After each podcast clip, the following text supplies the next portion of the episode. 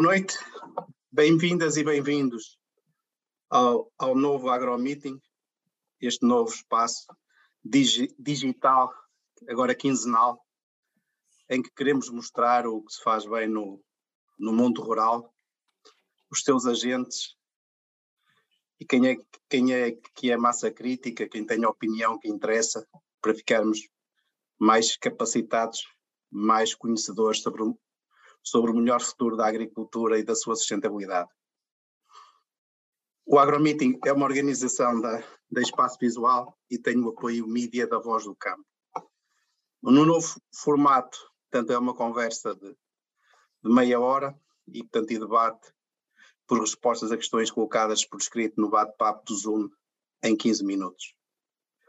O AgroMeeting de hoje tem como tema a vinha e o vinho verde. Será uma conversa com António Souza, enólogo, licenciado em Enologia pela Universidade de Trás-os-Montes e Alto Douro. Há quase uma geração, desde 1999, que trabalha como consultor em Enologia e Viticultura em diversas, diversas empresas. Tem funções de gerência e responsável técnico na AB Valley Wines, APVV e é também membro do Comitê de Provas da Comissão de Viticultura das, da região dos vinhos verdes e é provador em diversos concursos nacionais e internacionais. António Souza, bem-vindo. Obrigado por ter aceitado o nosso convite para esta, para esta conversa e, e, para este, e para este desafio sobre falarmos sobre, sobre a vinha e o vinho verde. Começo por, por lhe perguntar como conseguir sustentabilidade na produção de uvas e vinhos. No fundo, questiono o que fazer, quer o viticultor, quer o engarrafador comercializador, para sobreviver e ter futuro. Certo. Boa noite, antes de mais. E obrigado pelo convite. É sempre para mim um enorme prazer falar sobre, sobre vinho verde e sobre esta região, principalmente. Não estou só na região dos vinhos verdes, mas esta é que me diz mais. Eh, primeiro, por uma questão de proximidade e naturalidade daqui, eh, e segundo, por, eh, pronto, por ser um tema que, que abordo constantemente, porque isso em sustentabilidade, não é? Em qualquer região é, é inviável progredir, progredir e seguir, e seguir em frente. Um, esta é, na realidade, uma, uma região, todos, todos nós sabemos, muito ativa. Eu acho que, talvez por causa do nosso minifúndio, quase, por, pela nossa imensa massa crítica, né? regiões de minifúndio têm isso, têm muita massa crítica, tem muita gente a querer fazer. Uh, uns bem, outros menos bem, mas, mas pelo menos há essa, há essa dinâmica. Um, isso ajuda, ajuda um pouco a, a que surjam novos projetos e, e aqui a região também se tenha vindo, penso eu, a afirmar. O vinho verde temos hoje em dia é manifestamente diferente daquele que tínhamos há cinco anos atrás, muito mais do que tínhamos há 10 ou há 20. Um, para que tenhamos uma ideia, nos últimos 10 anos um, a região cresceu cerca de 50% em, em quantidade de vinho produzido, ou seja, um, passou um, para números neste momento na ordem dos, se posso ser mais exato, uh, nós estamos, vinho verde está neste momento precisamente com uh, cerca de 75, 76 milhões de litros de vinho engarrafado um, e é uma região que, por exemplo, na campanha de 22, entre vinho branco, eh, branco, tinto e rosado e regional, produziu um valor na ordem dos 90 milhões. Isto foi para um ano que foi um bocadinho excepcional, eh, ou seja, tivemos aqui um, um acréscimo em relação aos demais anos na ordem dos 15%. Portanto, a região basicamente vende um, grande parte daquilo que produz, é uma das poucas regiões no país que tem essa realidade. Uh, muitas delas vendem, mas vendem não sobre a forma de vinho uh, engarrafado e certificado, vendem como, muitas vezes como vinho de mesa, não é? Em, em acondicionamentos de, de maior dimensão que estão a garrafa. O vinho verde, efetivamente, é bastante, na sua generalidade, engarrafado, e eu devo-me a dizer que quase aquilo que não é engarrafado é aquilo que a região consome internamente, aqueles que os próprios viticultores uh, consomem, não é? Em, em sua casa, no, no, seu, no seu, digamos, o vinho, o vinho de casa. Termos uma ideia, esta também, provavelmente, a região que apresenta maior número de, de vitivinicultores uh, no país, apesar de ter caído drasticamente. Em 2010 eram cerca de 25 mil uh, viticultores. Uh, em 2021 eram 13.300, ou seja, temos uma redução quase para metade do número de pessoas ligadas à vinha. Uh, no entanto, a área manteve-se quase inalterada, aliás, até cresceu um pouco. Não muito, não de uma maneira muito, muito expressiva, mas cresceu na ordem de 1,5%, 2%.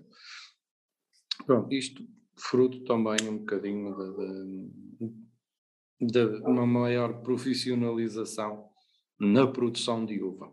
Uh, fruto dos tempos e das necessidades, não é? Cada vez mais uh, a mão de obra escasseia mais. Há uma classe etária que tem vindo a abandonar uh, o campo, assim dizer, tem começado a, a fazer menos e, portanto, um, daí esta concentração, no fundo, da área cada vez em, em menor número de pessoas. Pronto, isto vai de encontro àquela pergunta não é, da, da sustentabilidade, até que ponto é que produzir uva pode ser uh, sustentável, no fundo. Não é? Com o máximo de lucro, sempre possível, maximizar lucro e maximizar os recursos. Um, e, claro, sempre tendo em conta toda, toda a componente uh, ambiental e, e, digamos, regional de enquadramento da, da, da atividade. Um, penso que a região está a fazer um, um, longo caminho nesse aspecto, cada vez mais se vê por parte das empresas um, uma concentração de recursos em áreas um pouco maiores, uh, precisamente de maneira a que, a que, a que seja possível rentabilizar a, a atividade. Avançando, na sua opinião, qual é que deve ser a, a orientação do viticultor para o mercado?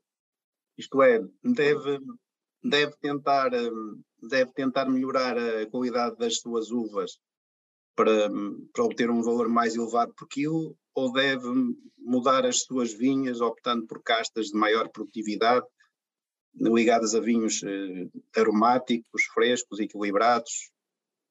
Qual é é a sua opinião sobre, sobre esta temática? Já, vou fazer aqui o papel de, do diabo um bocadinho. Ehm, eu diria que eu se fosse viticultor, e da maneira que está o, a generalidade do mercado, como qualquer outra cultura, eu provavelmente na região produziria três castas, não diria mais.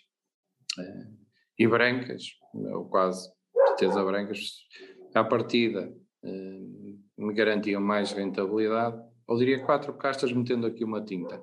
São castas que me garantiam alta rentabilidade em termos de, de vinha, de, de, de hum, produção de uva, quilos hectare, teriam essas castas também uma boa aceitação em termos do, do mercado ou dos compradores. Há compradores para, para essa uva. Uh, e eu poderia dizer que teria aqui mais, teria dizer 25 a 30% de rentabilidade por hectare do que se optasse uh, por outras castas. No entanto, se eu pensar como transformador de uva, como alguém que quer ter produto diferenciado no mercado, que quer ter, digamos, a minha marca, que quero ter o meu vinho eh, e poder apresentar algo diferente, eh, provavelmente essas castas são também importantes, mas serão as menos interessantes, porque também, digamos, são, são castas que massificam um pouco mais aquilo que a região faz.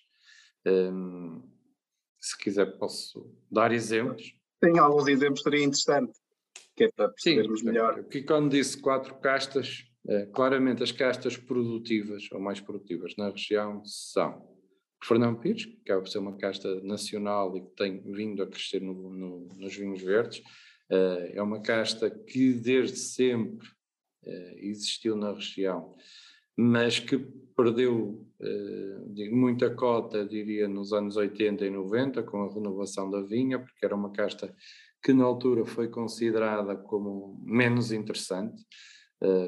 na última década foi mudando, digamos, a, a aceitação e, e, e, o interesse pela casta. Uh, e neste momento ela, ela diria que já representa dos 17 mil hectares que temos, cerca de 600, 700. Portanto, uma casta que em 10 anos já se conseguiu implementar com, com alguma dimensão, ainda está nos 5%, mas é uma casta claramente com bom comportamento na região, com bastante resistência e bastante produtividade. Eh, não vou dizer aqui que enologicamente é a casta mais interessante do mundo, eh, mas é uma casta que se enquadra e que, e que serve perfeitamente para, para fazer, para, fazer para, renta, para ajudar a rentabilizar uma vinha, quando ela é pensada num todo. é uma casta que se adapta, por exemplo, bem na região, eh, sendo uma casta precoce a zonas eh, de maturação mais difícil, eh, em zonas com provavelmente algum excesso de água durante o verão. Portanto, é uma casta que tem este equilíbrio de conseguir, por exemplo, chegar a um sítio onde eu não conseguiria ter um asal com qualidade mínima ou, um vinhão, por exemplo, e consigo facilmente ter esta casta com, com uva de condições eh, enológicas interessantes. A segunda casta que eu vejo e que tem eh, grande interesse na região, diria que é a casta rainha da região, eh, está neste momento com dos 17 mil hectares, quase 4.500, são de loureiro, para vermos a dimensão. Quase um terço do encipamento da região neste momento está assente é. na casta loureiro. É extraordinário que o produtor consegue saber onde é que, onde é que estão as castas mais, valorizam mais, não é? Sim, por isso mesmo, porque primeiro que a casta foi valorizada, é uma casta enologicamente interessante, é, eu diria muito plástica, ela permite-nos fazer uma grande diversidade de vinhos, é, é uma casta com boa resistência, relativamente boa resistência em termos fitossanitários, com, com bastante nuances que variam muito dentro da região. E é uma casta também que naturalmente estava difundida por toda a região.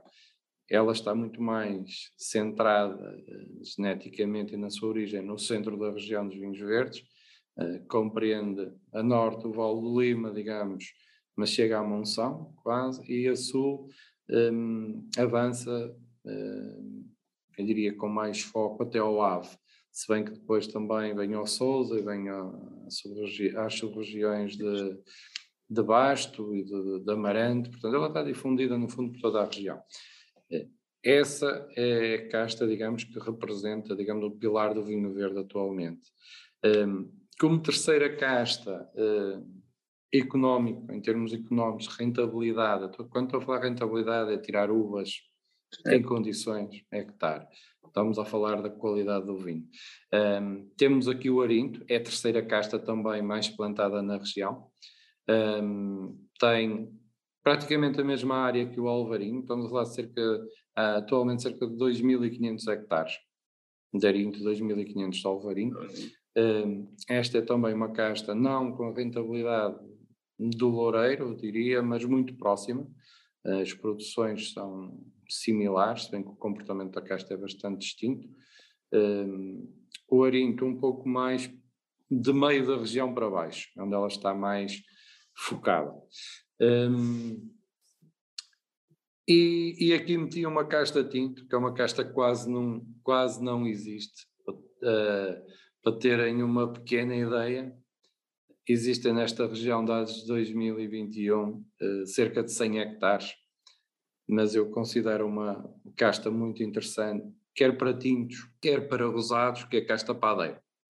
Ah, ela consegue acompanhar as produções que temos no Arinto, que temos no Loureiro, praticamente em quilos de uva. É uma casta precoce também, ou seja, ela consegue fugir às chuvas de final de, de, de, de, equinócio de, de, outono, não é? Ela consegue antecipar bastante a maturação. É uma casta rústica, bem adaptada à, à região e, e que dificilmente dá vinhos maus. Eu aqui metendo aqui uma casta tinta no meio, uma casta um pouco diferente. Bom, estas para mim são já economicamente para okay. António, vais fazer estou uma vinha. Está feito. A próxima, a próxima questão está muito relacionada com esta, que é, há um fenómeno eh, internacional e também que se verifica muito, muito em Portugal, que é a verticalização do setor.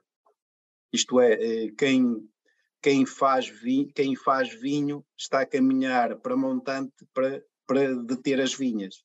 Portanto, este é um fenómeno que, quer internacionalmente, quer, quer do ponto de vista nacional, também, também tem, tem, tem feito caminho. E pronto, eu lembro, por exemplo, no, no caso do Douro, que uma grande parte dos, dos, viticultores que não, fazem, que não fazem vinho praticamente não tem rentabilidade. Há um estudo da UTAD que, que o indica. Portanto, a pergunta era qual é é a sua opinião sobre o viticultor independente no, no futuro? Quem produz uvas, Quem produz só uvas, uva. só, só pode uvas. ambicionar rentabilizar os investimentos ou a prazo, é, ou a prazo vai, ter que, vai ter que pensar noutras soluções? É sim, isto, é um bocadinho fazer futurologia, mas eh, principalmente neste ano em que os custos de produção aumentaram enormemente. Mas, mas, mas essa razão. Estamos a, mas também a uva tem vindo a acompanhar um bocadinho. Esta, a uva nos vinhos verdes, ao contrário de muitas regiões, por exemplo o Douro, em que tem uma oscilação brutal de ano para ano, eh, no Douro chegamos a ter variações de 100%, se, se é um ano que há uva, se é um ano que não há uva, ehm, que é uma coisa estranha para uma região que até tem a capacidade, ou tem um tipo de vinho que normalmente não exige a venda no ano, é? até pode fazer, digamos, a, guarda e ter um estoque, digamos, de, de, garantia.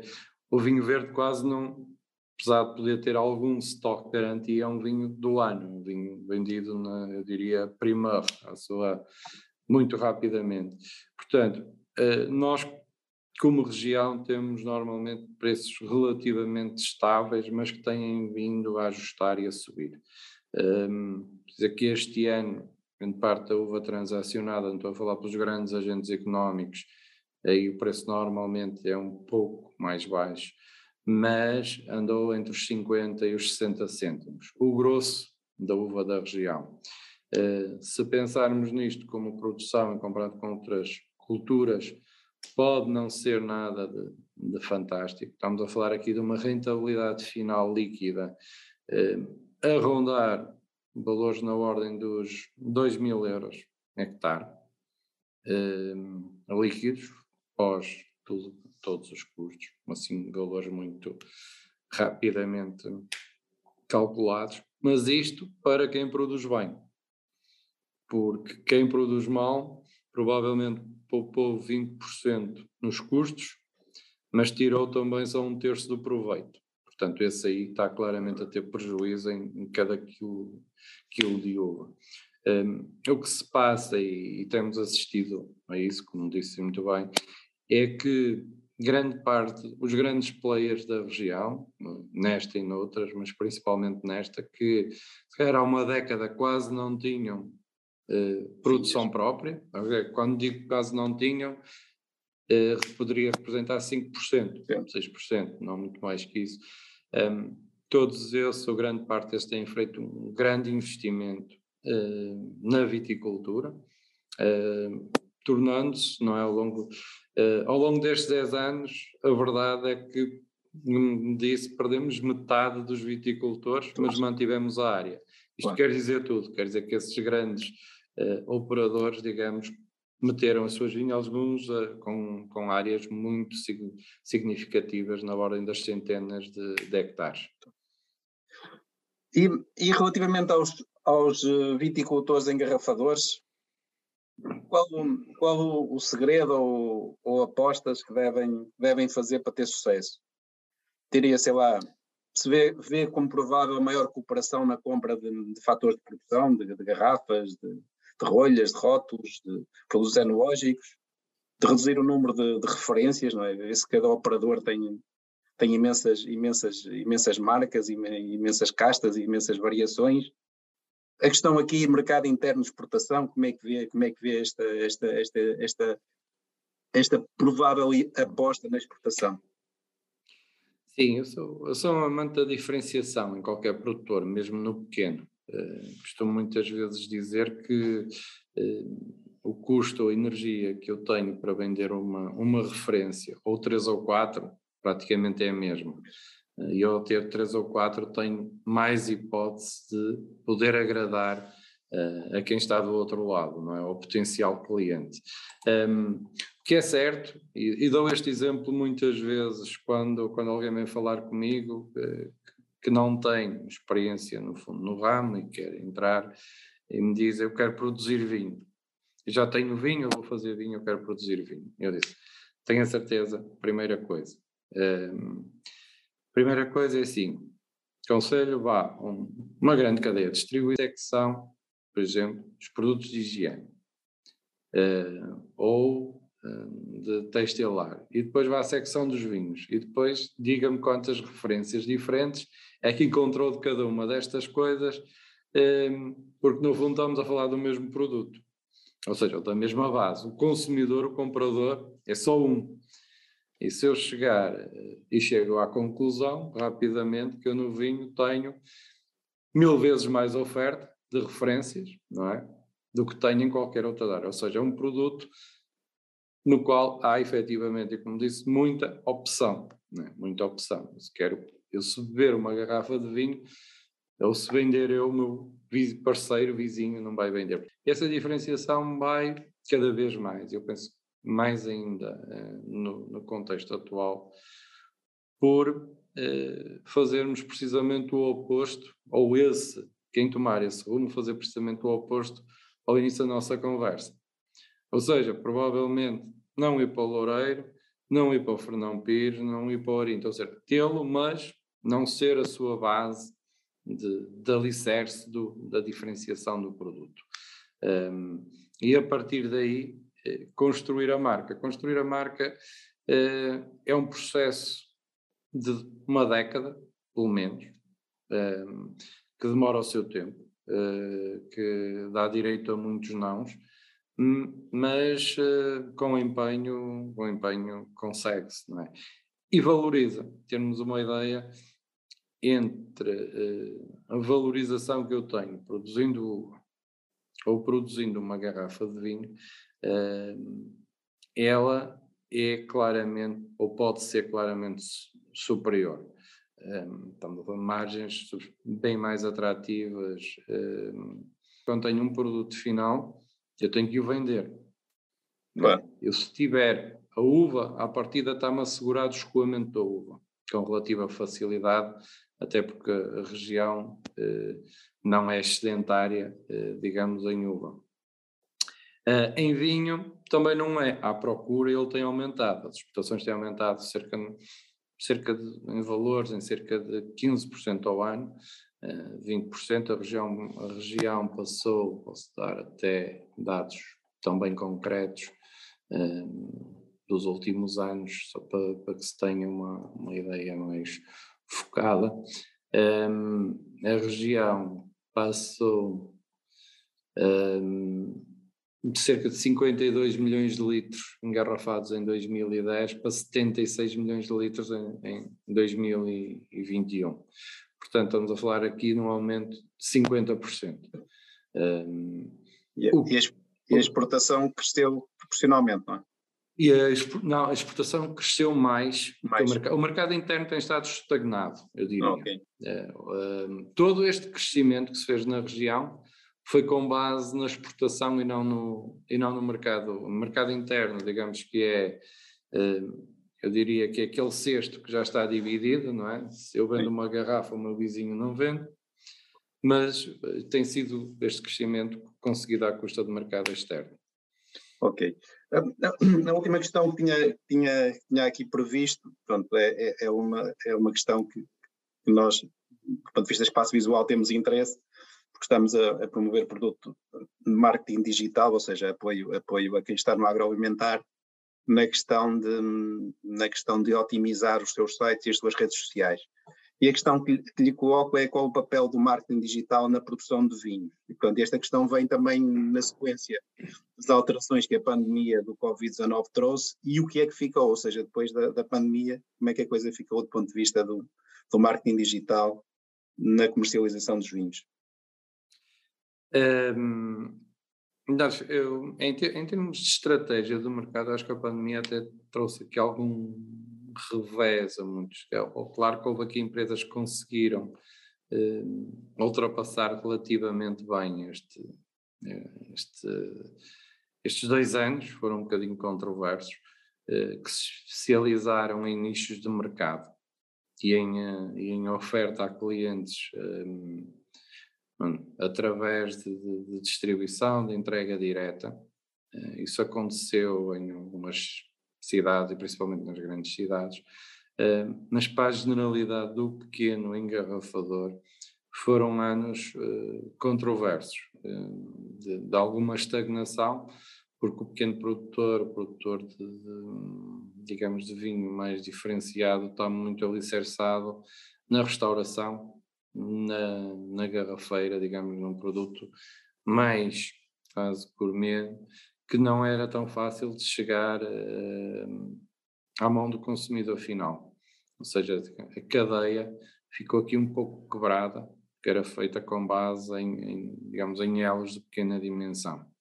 Uh, entrou aí muito e chegou-se a fazer, eu cheguei também provas online, Uh, houve aqui algumas iniciativas bem interessantes, fazer chegar, por exemplo, as garrafas aos destinatários e promover provas online todos ao mesmo tempo. Portanto, funcionou. Uh, eu, eu, por acaso houve... tenho, saudade, tenho saudades desses tempos, desse tipo de provas, por acaso era, era, era o tipo de eventos que eu gostava que se mantivessem. Mas isto é uma Sim. opinião pessoal. Sim, sim, sim, e pode-se fazer, cada um no seu sítio pode-se fazer, e é, é, algo que ficou. Um, mas o grande aumento uh, que houve uh, durante estes dois anos, uh, em termos de consumo de vinho, foi precisamente no, no mercado de prateleira, não é? aí sim é que cresceu imenso a venda, que está agora, digamos, em, em retrocesso, mas, mas houve uma grande alavancagem de, daquelas referências que conseguiam estar em prateleira porque essas sim chegavam à, à casa das pessoas. E o curioso também é que o consumo de vinho durante a pandemia eh, aumentou substancialmente. Eh, o, que é, o, que, o que parecia não ser quase credível, eh, a verdade é, é que é muita, gente, muita gente me dizia que esgotou tudo que tinha em casa. Eh, e eu senti isso, só por curiosidade, por exemplo, num, no mercado como o da Dinamarca, uh, em que tenho clientes que vendem muito no mercado da Dinamarca, ou vendiam substancialmente no mercado da Dinamarca, uh, em termos de lojas mais de, de, de proximidade.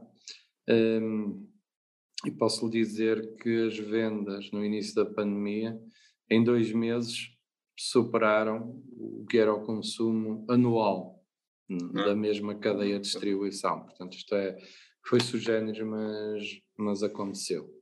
E agora no pós-Covid, como é que as coisas estão a comportar?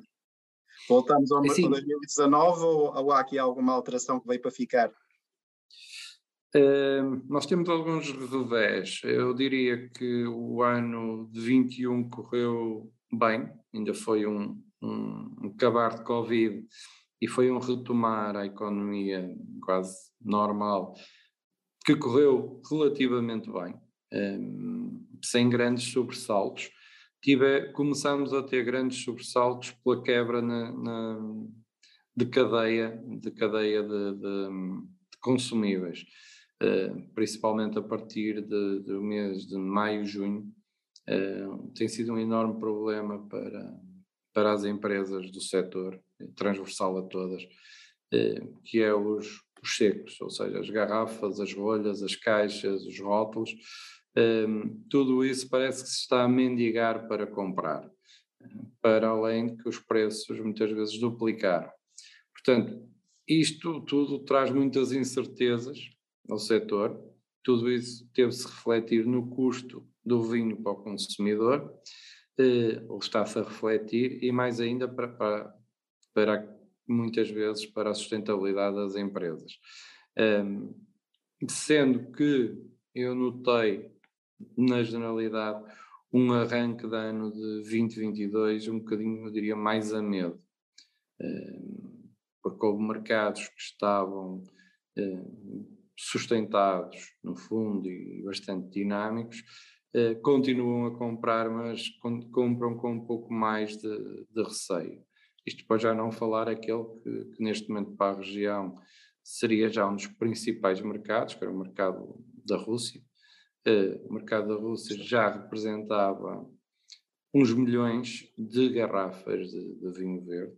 Um, não quebrou, não desapareceu por completo, é verdade, mas levou um sério revés, uh, que, que, ainda se está a recuperar, eu diria, da pancada.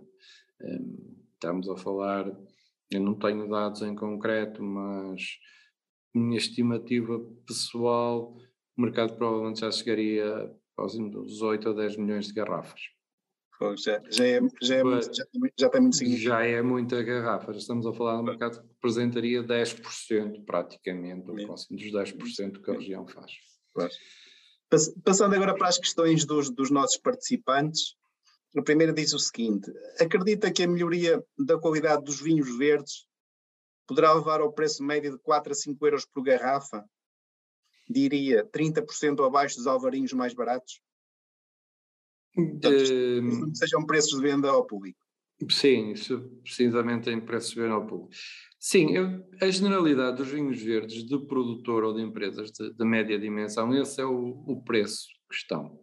O preço deles de mercado situa-se entre os 3,5 euros, e meio, eu diria os 6 euros. Eh, a generalidade do, do, do vinho em, em preço, preço do produtor eh, final.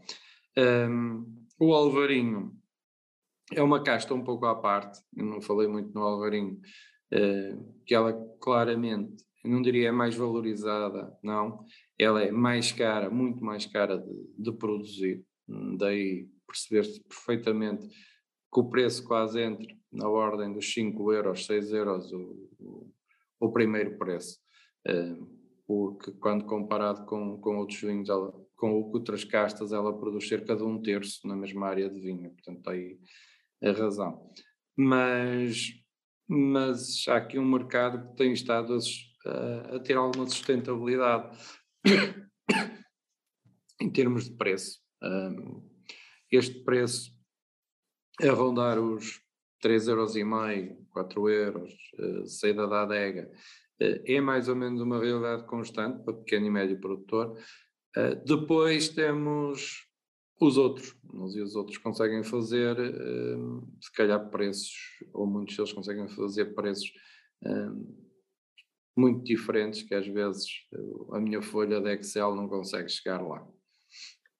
Pois, há, há, há casos em que fazemos, fazemos as contas, eu também, também as tenho feitas, e não, e não consigo encontrar o, o preço das uvas para isso, ou seja, alguém está a perder em algum, algum ponto, não é?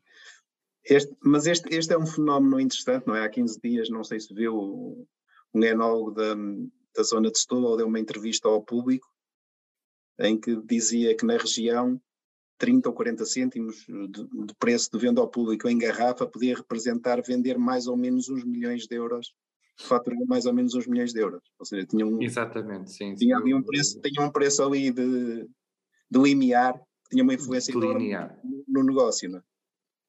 É, é um bocadinho. Essa, diga, essa, diga. É, é, aqui temos que, que, entender duas realidades muito diferentes, não é?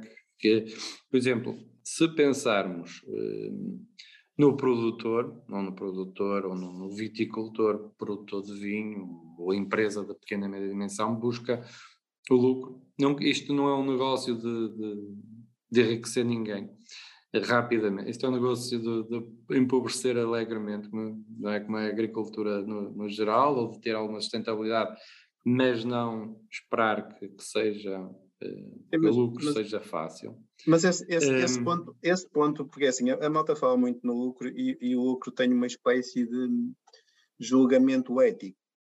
Sim. É, numa produção, numa produção agrícola, que eu vejo, e em qualquer negócio, qualquer, qualquer empresa, mas, mas, mas mais na agricultura, o que se busca primeiro é, é equilibrar a tesouraria.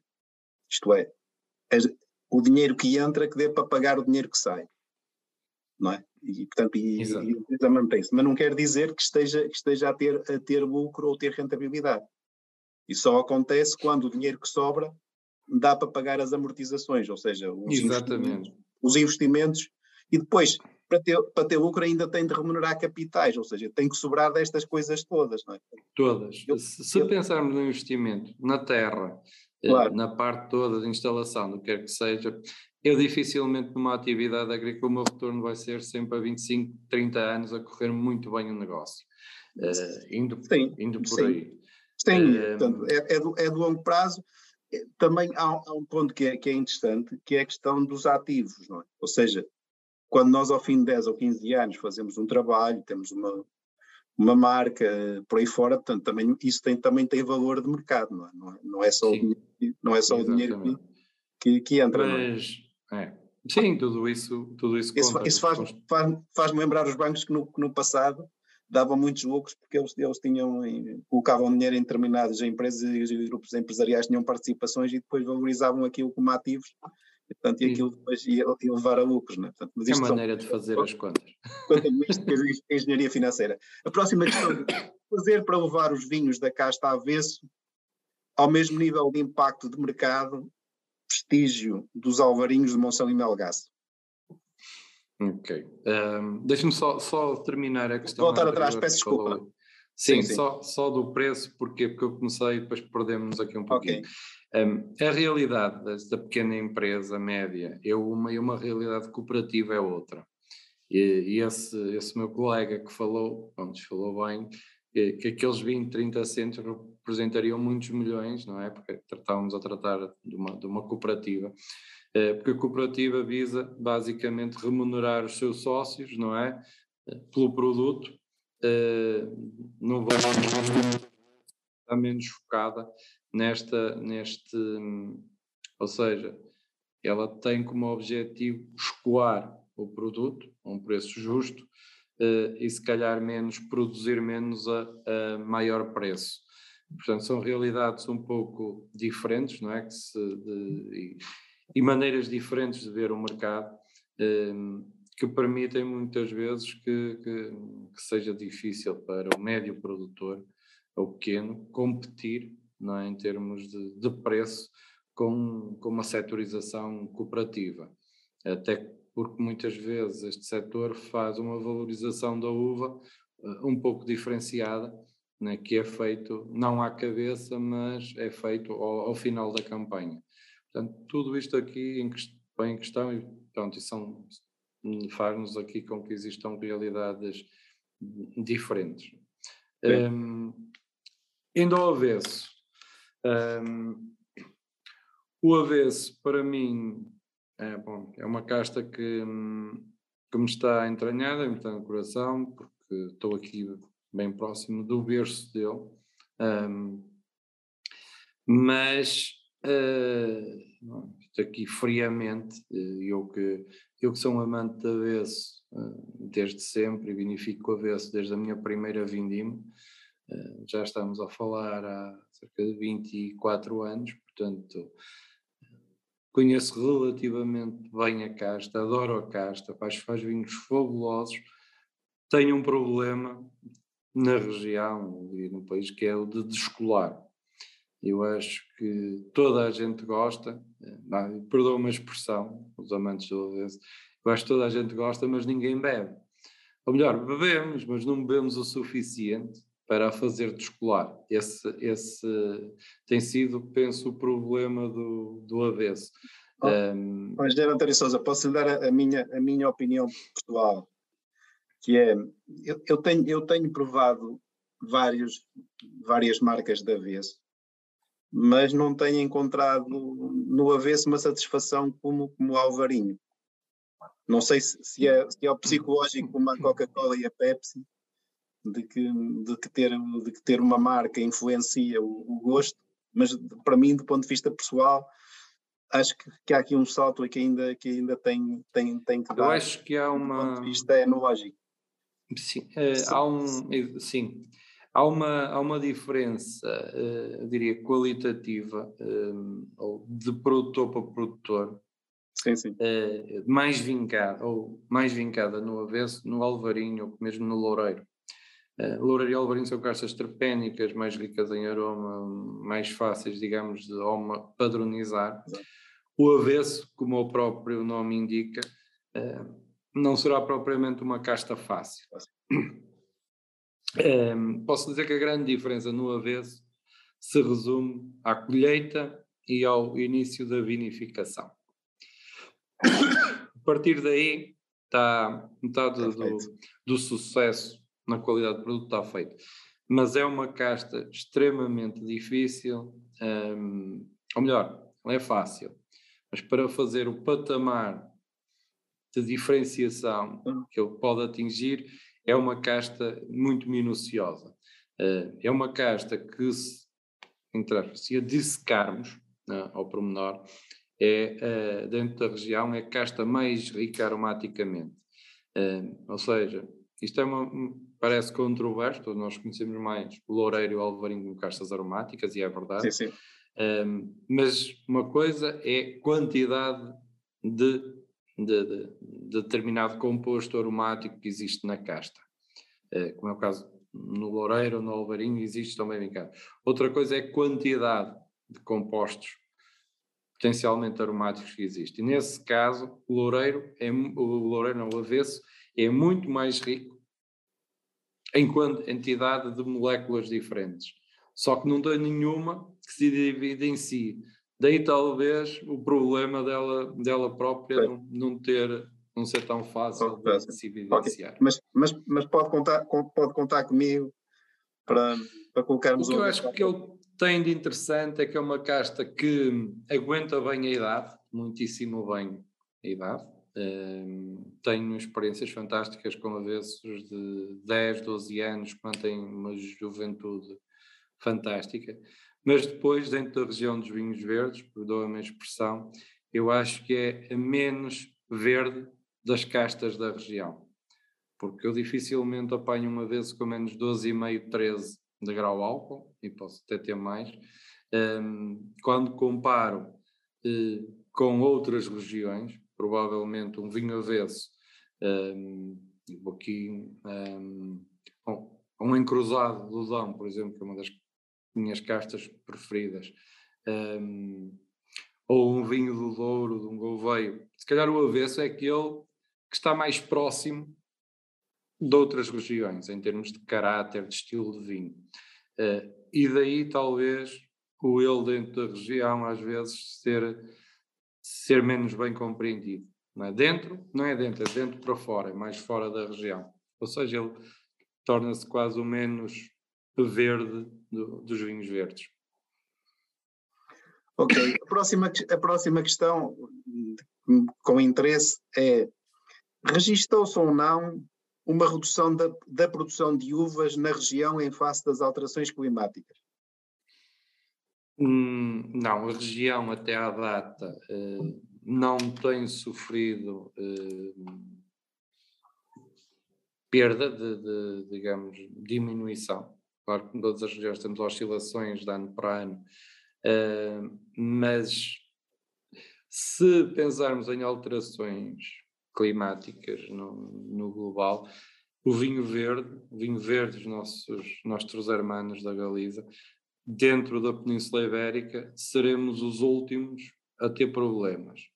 Eh, são regiões com normalmente mais disponibilidade de água um, eh, e que alguns sítios, principalmente porque nos vinhos verdes existe ainda muita viticultura, ou a viticultura é uma viticultura de vale, de vale e de encosta, mas muita da viticultura é de vale, principalmente no centro da região, uh, e muita desta até beneficiou com um certo aumento das temperaturas médias. Uh, conseguimos passar a ter maturações um pouco mais equilibradas do que as que existiam há 20, 30 anos. Claro que aqui a viticultura teve uma enorme influência, mas também acredito que esta migração, não é? esta, esta, esta alteração climática também tem ajudado. Claro.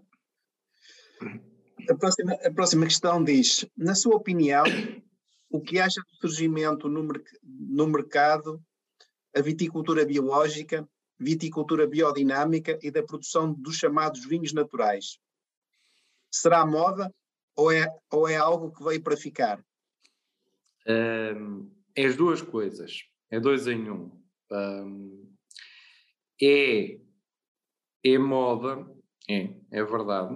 Uh, há um interesse, houve um interesse por vinhos, uh, eu diria, naturais um, no mercado global. Um, isto o que surgiu nos vinhos surgiu em outras bebidas, nunca se viram tantas cervejas artesanais como, como atualmente, por exemplo.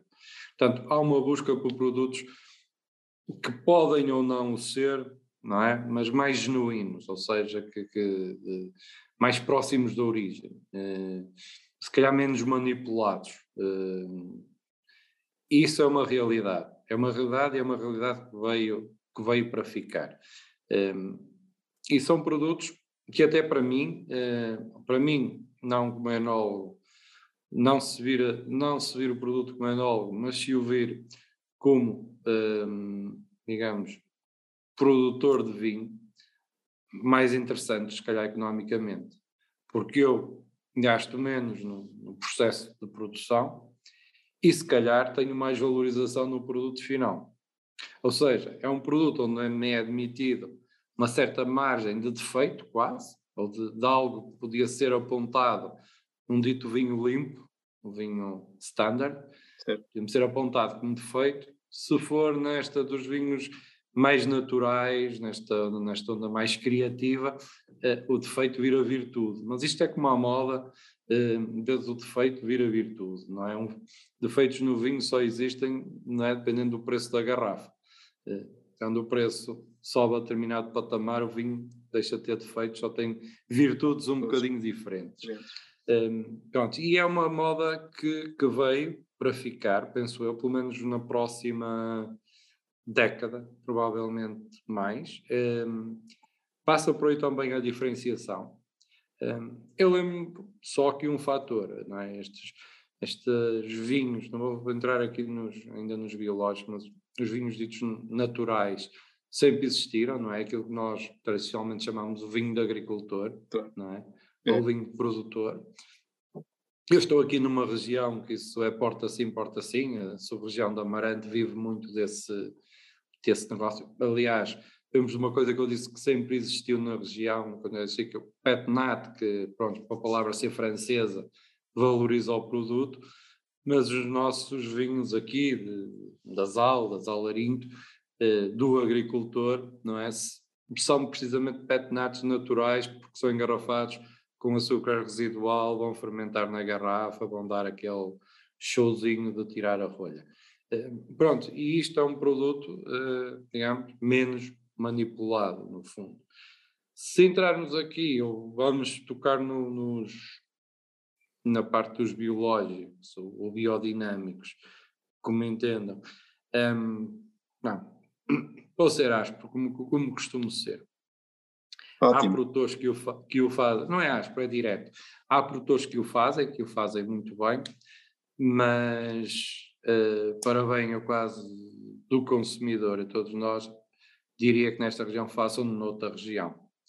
Uh, esta é a região que tem mais pressão em termos de tudo que são doenças, no fundo, de, de fungos, de umidade, de dificuldade. Temos ótimos terrenos, mas é uma batalha muito dura que, naquilo que nós abordamos, a sustentabilidade, é muito difícil dentro da região ter sustentabilidade com um negócio de biológicos ou biodinâmicos. Tirando aqui uma outra empresa que eu sei que consegue ter sucesso, uh, é algo muito duro. A dizer que não o façam, estou só a alertar que é muito difícil esse caminho, porque nos arriscamos a, um, mesmo quem o faz muito bem, eu conheço, se sujeita num ano a, a ter uma produção razoável, e quando digo razoável será na ordem dos 30% a 40% do que tem um produtor de uvas convencional, e ter anos muito maus que nem 10% tem e nem consegue garantir eh, mercado, no fundo, porque eu se tenho vinho num ano e não tenho vinho não, não uma, na campanha seguinte, eu estou a ceder os meus clientes a terceiros. Claro. Há, há, uma última, há uma última questão minha, e, de, uma, de uma reflexão que eu já faço há, há muitos anos e gostava de saber a sua opinião que é, nós, nós, portugueses e em Portugal há uma, há uma ideia que nós temos vinhos de, de alta qualidade e que temos condições para produzir vinhos de alta qualidade. Mas o, o que eu verifico é que, por exemplo, na, na, na Alemanha e sobretudo no, no, passado, quando ainda não tínhamos uh, as alterações climáticas tão acentuadas, assistia-se a que existiam muitos produtores com classificações de 100 ou naquelas classificações internacionais em Portugal, que creio que há dois ou três vinhos com essa classificação. Sempre que eu falo com especialistas que me dizem, ah, nós temos qualidade, mas uh, não produzimos vinho no perfil lá dessas classificações. É assim mesmo?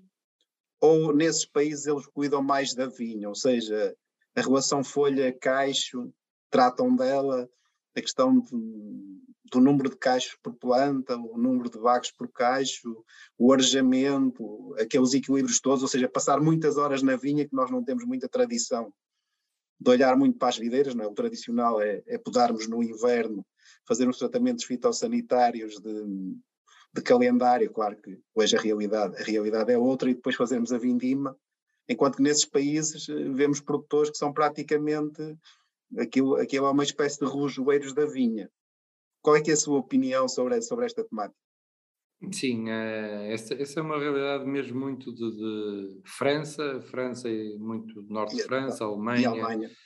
E Alemanha, sim. São, sim. são efetivamente países, que países ou regiões que têm também bastante diria, stress associado à produção de, de, da uva e, e têm que ter, também vamos aqui ser sinceros, têm que ter este cuidado para ter uvas de qualidade.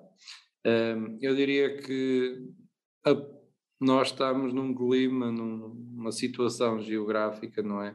Que se calhar nos permitiu relaxar, uh, e às vezes até demasiado, uh, porque sabemos que é quase é, faz lembrar o faz lembrar aqui o Brasil ou a parte do Brasil quase como como só da terra quase que a terra dá tudo e até umas canções lá e, e nós aqui é um pouco isso é que a terra dá-nos facilmente nos retribui com claro que é arda a agricultura mas temos muito mais facilidade uh, em obter uva de qualidade um, do que, do que na Alemanha. Na Alemanha eu tenho que ter uma exposição solar perfeita, porque as horas de, de luz, hum, não é? E as temperaturas médias não são aquelas, hum, não são tão ideais hum, quanto aqui.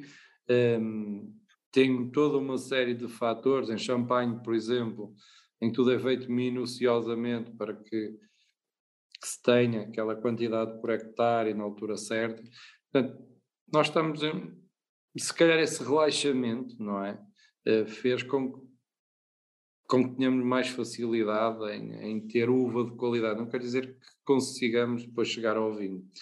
Um, há aqui outro fator, um, eu numa região que conheço relativamente bem, que gosto muito é dos Rieslings, um, é que no fundo tem alguma semelhança quase com a região dos vinhos verdes, é uma região de brancos, é, por aí. Brancos, sim, claro. Um, e, e, que, e que se vê uma, nós quase não nos apercebemos disso, mas tem uma, uma brutal evolução nos últimos, eu diria, 30, 40 anos.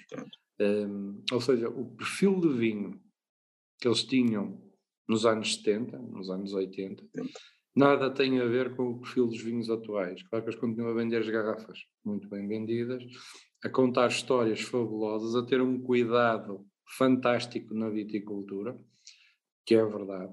Um, mas uh, há outra coisa aqui que é importante para, esta, para estas classificações ou notas.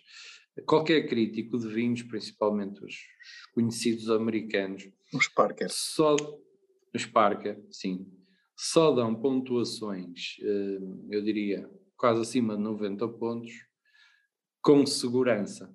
Ele não, dificilmente dará 90 pontos a um vinho que prova a primeira vez. E pode ser o melhor vinho do mundo. Okay. Ele tem que, ele tem, tem que conhecer, uh, ele tem que conhecer o histórico da casa, há quantas décadas quase anda a produzir vinho, uh, provar uma, duas, três, quatro, cinco, dez colheitas e aí sim começa a mas, classificar o vinho. Mas no fundo a pergunta direta é alguém que em Portugal fizesse este, este acompanhamento rigoroso na vinha poderia ter os mesmos, os mesmos resultados quando em Portugal nos vinhos verdes, que é o que estamos sim, aqui a debater hoje. Sim. sim, penso que sim. Penso que sim, é que empresas que têm um bocadinho abordagem já nesse sentido. Não. Quando falámos há bocado dos biológicos ou dos biodinâmicos, sim. há empresas que têm eh, efetivamente abordagens de viticultura, viticultura de precisão, e que buscam produtos eh, bom, que conseguem valorizar e diferenciar do, do, do demais mercado não é? e valorizar aí. Um, perguntar que se é um caminho fácil, foi ao bocado disse que ia ser, é, não é para todos, não é? É, para, é, só, para, é só para aventureiros ou, ou quem se quer efetivamente profissionalizar eh, muito bem nessas áreas, mas, mas é o meu ponto de vista, não é? Claro. Muito, muito obrigado, foi um enorme gosto passar esta, esta hora aqui, aqui Sim, consigo. passamos uma hora basicamente. Sim, agradeço também aos, aos participantes e despeço até, até daqui a 15 dias. Uma, uma, uma boa noite. Obrigado e uma boa noite. Obrigado. Obrigado.